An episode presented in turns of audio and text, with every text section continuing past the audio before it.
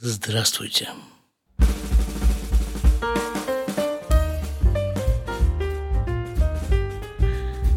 Подкаст из Израиля. Я тут как-то на медне прошелся со скрипком по сусекам подкаста из Израиля и выскреб такое произведение. Записано оно было что-то около 10 лет назад – в самом начале моей подкастерской деятельности, то есть фактически это получается второй выпуск подкаста. А в те далекие времена я не заморачивался с редактированием аудиозаписи, просто наговорил, записал и в таком вот виде прямо выложил в интернет. Так что пришлось мне подвергнуть этот выпуск некоему ремастерингу. Ну вот, вашему вниманию предлагается второй выпуск подкаста, Называется он «Кож Вендиспансер». Работал я там когда-то. Нет, там не будет клубнички этой всей, венерической этого всего не будет. Будут описаны суровые будни врачей-дерматовенерологов. Слушайте.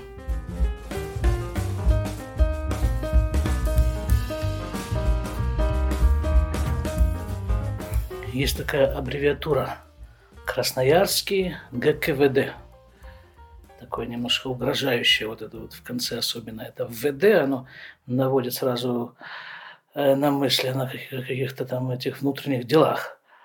И на самом деле все немножко проще. Это Красноярский городской кожно-венерологический диспансер. Мне там довелось работать два года.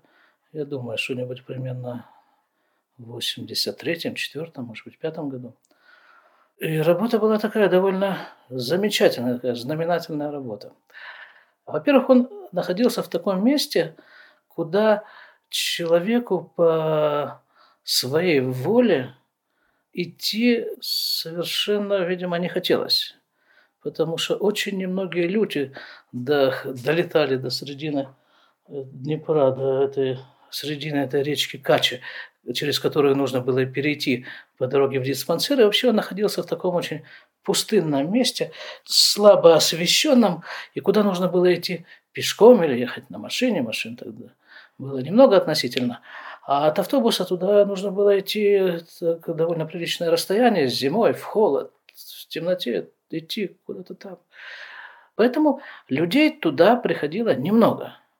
И кроме того, сама эта процедура посещения кожно-венерологического диспансера, она была, видимо, очень неприятна, потому что, ну, как вот узнать люди могут, куда это ты идешь, вот в каком-то... А там ничего не было в этом месте, кроме вот этого вот здания нашего.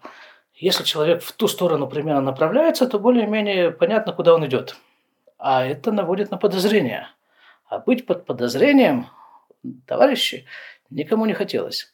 Поэтому вот э, только мы его и посещали фактически ежедневно, то есть э, врачи этого учреждения.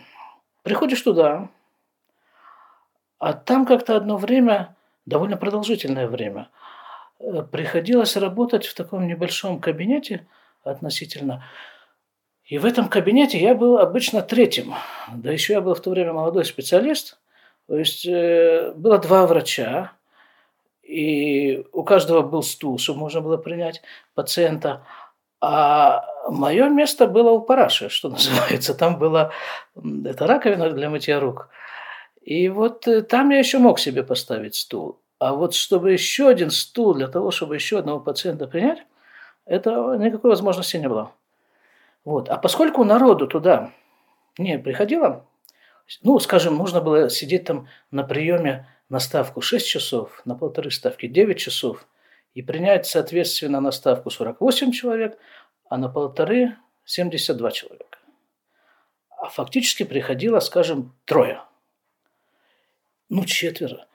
И чтобы принять вот этих троих-четверых, э, ну, нужно сколько времени? Нужно 40 минут, 45 минут. А все остальное время это была чистая такая отсидка – и там уже занимались вот во время этой ситки кто во что гораздо.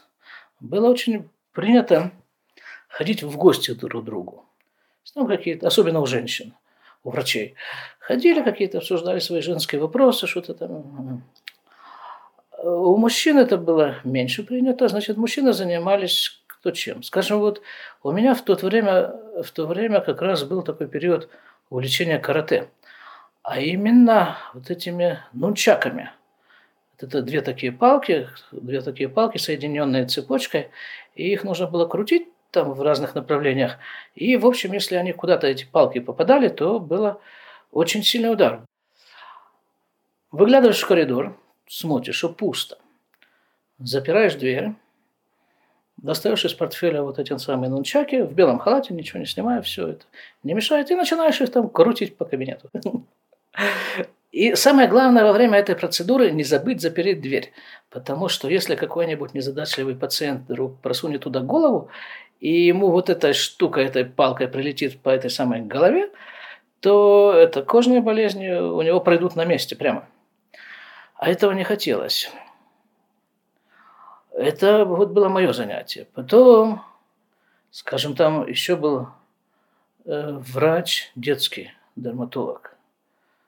Там на втором, на третьем этаже. К нему туда поднимаешься и тоже стучишься в кабинет. Тебя приглашает, заходишь и видишь, сидит врач в том же белом халате. И так наклонившись над столом, и так пристально смотрит куда-то поверх стола. Руки его под столом, и что-то там он этими руками делает, так, не останавливаясь. С таким пристальным взглядом, с таким сосредоточением, что-то там происходит под этим столом. И он так говорит, так, тоном такого очень занятого человека, там, здравствуй, да, пришел, молодец, заходи, проходи, как дела, все, до свидания. На самом деле он держал внутри дома. Дома он там снимал с них эти шкурки – а на работу приносил шкурки, и там их под столом он их выделывал там что-то руками. Нужно было, нужно было там это их тереть, видимо, не знаю, что там, как их выделывают эти шкурки. Э, ему смотреть уже не надо было, он был уже профессионал, он же, это же все по специальности, кожный врач. Трет шкурки там и трет себе. Потом там был еще один парень, он э, устроился в бригаду маляров – который врач, все тот же врач кожный. Мы с ним вместе учились. Бригада маляров, которые красят наружные стены домов, фасады там какие-то. Э, как-то там. Ему повезло, в общем, он устроился. Почему? Потому что э, зарплата была, ну, рублей 120 с нашими этими коэффициентами сибирскими 132. То есть э, зарплата была никакая фактически. Нужно было еще что-то к этой зарплате крепко добавлять. И тут уже вот каждый во что гораст. Этот шкурки трет, это значит самое, дома красит. Так этот э, парень приходил где-то за там 2-3 минуты до начала работы, весь заляпанный в краске, в, этом, в сапогах, там все это, не знаю, успевал ли он это все снять, или белый халат прямо поверх этого одевал, садился на прием с этим запахом ацетона, чего там было. Ну, а он такой очень эмоциональный был такой человек, и он начал рассказывать, как они красят. Тем более это для него было новое, такое увлекательное какое-то занятие. Там как это заводится, эта люлька, которая висит там, как нужно какой рукой, за что держать, чтобы не упасть, чтобы там... Вот, это, это вот он, это краска. А еще был один такой доктор, его побочный заработок был аквариумные рыбки –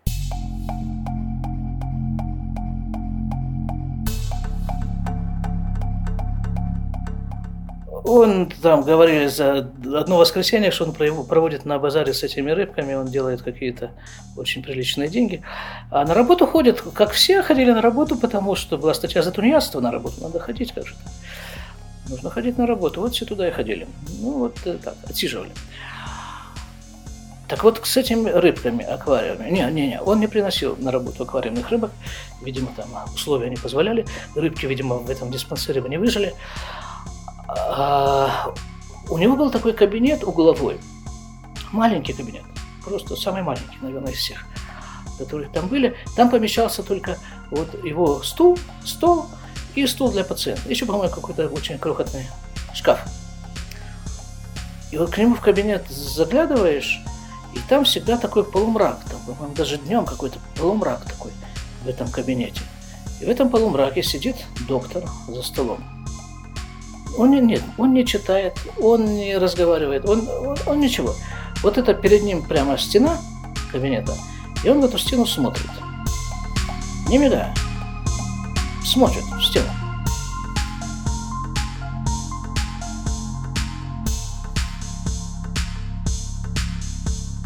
И даже с тобой не очень разговаривает.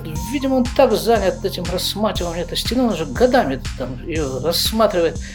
Это, видимо, медитативная какая-то очень крепкая техника такая, смотреть в стену годами. И у него всегда верхний ящик стола был чуть-чуть приоткрыт. И вот так как это по всей атмосфере этого кабинета, там должен был лежать парабеллум, как минимум. Нет, там лежало радио маленькое, и оно ему что-то шептало. Что может шептать радио в 83-4 году? О том, что комбайны вышли на линейку готовности, о том, что там убрали что-то, эти выполнили, этих перевыполнили. Вот, вот это все он слушал, не выключая, глядя в стену. Больные ему особо не мешали, а потом то ли на базе перестройки, то ли на базе еще, не знаю уже чего, то ли на базе Андропова, повеяли какие-то новые веяния от нашей администрации. И наша администрация постановила, что на каждого больного, приходящего на прием, нужно заполнить талончик. То есть, соответственно, я должен был заполнить, заполнить на ставку 42 талончика, а на полторы – 72, тал... нет, 48 и 72 талончика. А фактически я мог заполнить только три, потому что а были времена, что один, а были времена, что ни одного. И вот этих вот всех вот этих вот больных, их нужно было придумывать из головы. То есть придумать из головы 70 фамилий это, это трудовой подвиг. Это просто это что-то сверхъестественное нужно было написать на этом талончике фамилию, и нужно было э, написать, в каком районе города Красноярска он живет. Значит, что? Женщины у нас придумали такую схему. Скажем, моя соседка там напротив по кабинету, у нее один день был цветочный, скажем, э, фамилии такие Розов, Незабудкин, там, Ромашкин и прочее. Другой день благородный, Петрушкин, Укропов, кто-то еще – и вот так она как-то вот так разнообразила э, свой день. Ну, все-таки время было, за 6 часов можно придумать. Но, но не просто. Э, в то время был, как раз проходил чемпионат мира по футболу. И я получал газету «Советский спорт». В, советском, в газете «Советский спорт» были отчеты о всех матчах, которые, которые проводились на чемпионате мира. Что такое отчет по матчу? Там есть отдельная колонка таким э, выделяющимся шрифтом. Было написано состав команд. Есть команда это 11 человек, две команды 22.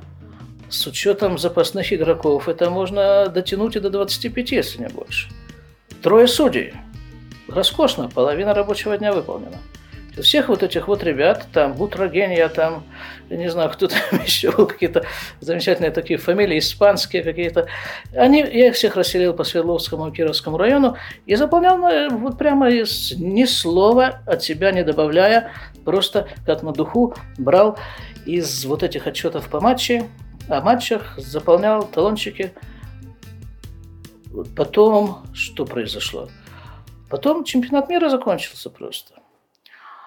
Ну, на мое счастье, в кабинете, там в каком-то шкафу, в каком-то там, за какой-то дальней дверцей обнаружились подшивки журналов по специальности. Э, дерматология, венерология наверняка или что-нибудь такое. Это научные статьи. Это не шутка. В каждой научной статье есть список авторов. Я до этого не подозревал, что так много может быть авторов у одной статьи. Это практически футбольная команда. Может быть, даже с запасными. А в конце статьи есть ссылки на литературу, которой они пользовались, эти авторы. И там, в этой литературе, там свои авторы. И одна такая статья давала очень хороший такой приплод такой.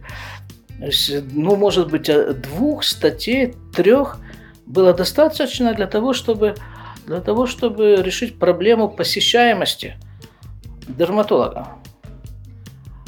Опять же, всех вот этих вот деятелей, там, светил дерматологической науки, я расселил по Свердловскому и Кировскому району города Красноярска и регулярно принимал их – да, а потом вот эту всю эту стопку талонов в конце дня, это нужно было обязательно, на, на этом настаивали. Ни на чем так не настаивали, как на то, что вот эту стопку талонов нужно в конце дня обязательно отнести в статистический отдел этого диспансера. И сдать. Там была такая женщина специальная, очень серьезная, она принимала эти талоны, там она, видимо, их подсчитывала, она, видимо, их там куда-то заносила, вводила эти данные, и посещаемость, посещаемость была блестящая, это просто 100%, другой не могло быть. Эти талоны говорят, говорили в то время, что они должны храниться, как и всякий документ в архивах, 20 или 25 лет.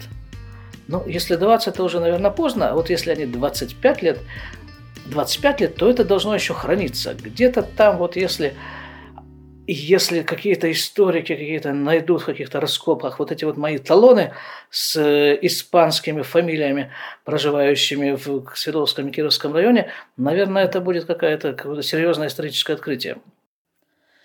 А потом, а потом на гребне перестройки нас всех, весь наш диспансер, весь советский народ, все прогрессивное человечество настигло, настигла это у нас борьба с пьянством и алкоголизмом. Вот. И мы все, весь диспансер в таком едином порыве, мы подписали бумажку такую специальную. Там было написано, как именно бороться, с кем бороться. Ну, бороться, видимо, с нами же, нам же и предстояло. И как это делать. А тут можно еще одну тему выделить. Тему коньяк в работе красноярского врача дерматовенеролога. Это отдельная тема. Значит, пациенты благодарили, так это назовем, благодарили коньяку. Приносили коньяк. Количество приносимого коньяка выпить или как-то иначе утилизировать было невозможно. И поэтому постепенно выработалась такая схема. Значит, приносится коньяк, этот коньяк, то, что остается, он э, берется, и я его нес и отдавал, сдавал, точнее, девочкам знакомым в магазине. Они мне возвращали стоимость этого коньяка. Э, вот, и все было совершенно замечательно. Причем вот этого коньяка надо отметить, как товара народного потребления, его в магазинах не было на прилавке. Это все были такие какие-то подземные, подпольные такие потоки коньячные. Подпольные в смысле из-под полы, такие под прилавочные такие. Они там, эти потоки из магазина вытекали из-под прилавка, и потом они в него же втекали э, под тем же прилавком. Такой был круговорот коньяка в природе. И кроме того, в, в диспансере отмечались дни рождения время от времени у сотрудников. И тут вдруг борьба. Ну, борьба, борьба была жесткая, беспощадная, беспроигрышная. И она принимала вот такую форму в местных условиях диспансерных. Пришлось несколько изменить схему празднования дня рождения. Выглядело это вот таким образом. Значит, в дальнем углу, таком в дальнем кабинете, накрывался стол праздничный. С едой там, видимо оливье было там, еще что-то. Напитков на столе, естественно, не было крепких. Не дай бог. Этот кабинет закрывался на ключ снаружи. И ключ передавался из рук в руки. Но все участники процедуры, они знали, за какой именно дверкой какого шкафа в этом кабинете стоит э, бутылка и стопка.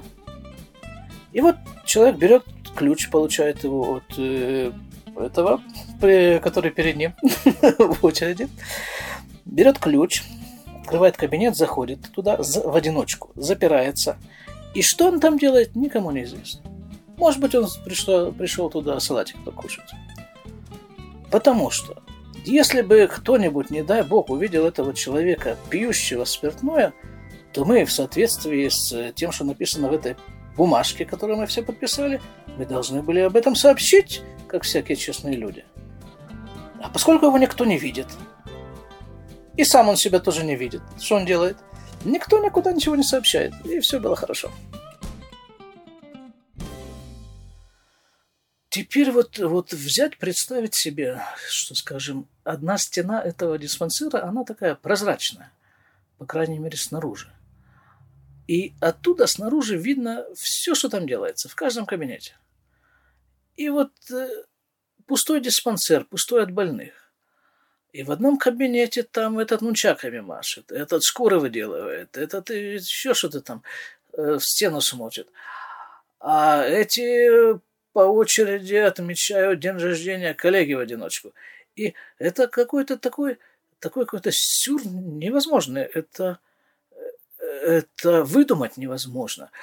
И представить себе невозможно. Я пытался нескольким людям, которые не родились в Советском Союзе, вот это вот рассказать хоть что-нибудь из этого. Ну нет, это бесполезно. Э, он, э, он даже не понимает, это смешно или как ему нужно на это реагировать. И через несколько минут у него уже начинает тускнеть взгляд. Это лежит за пределами его восприятия. Это, это что-то такое невероятное совершенно. А мы вот в этом всем жили, много лет жили и считали, что это хорошо.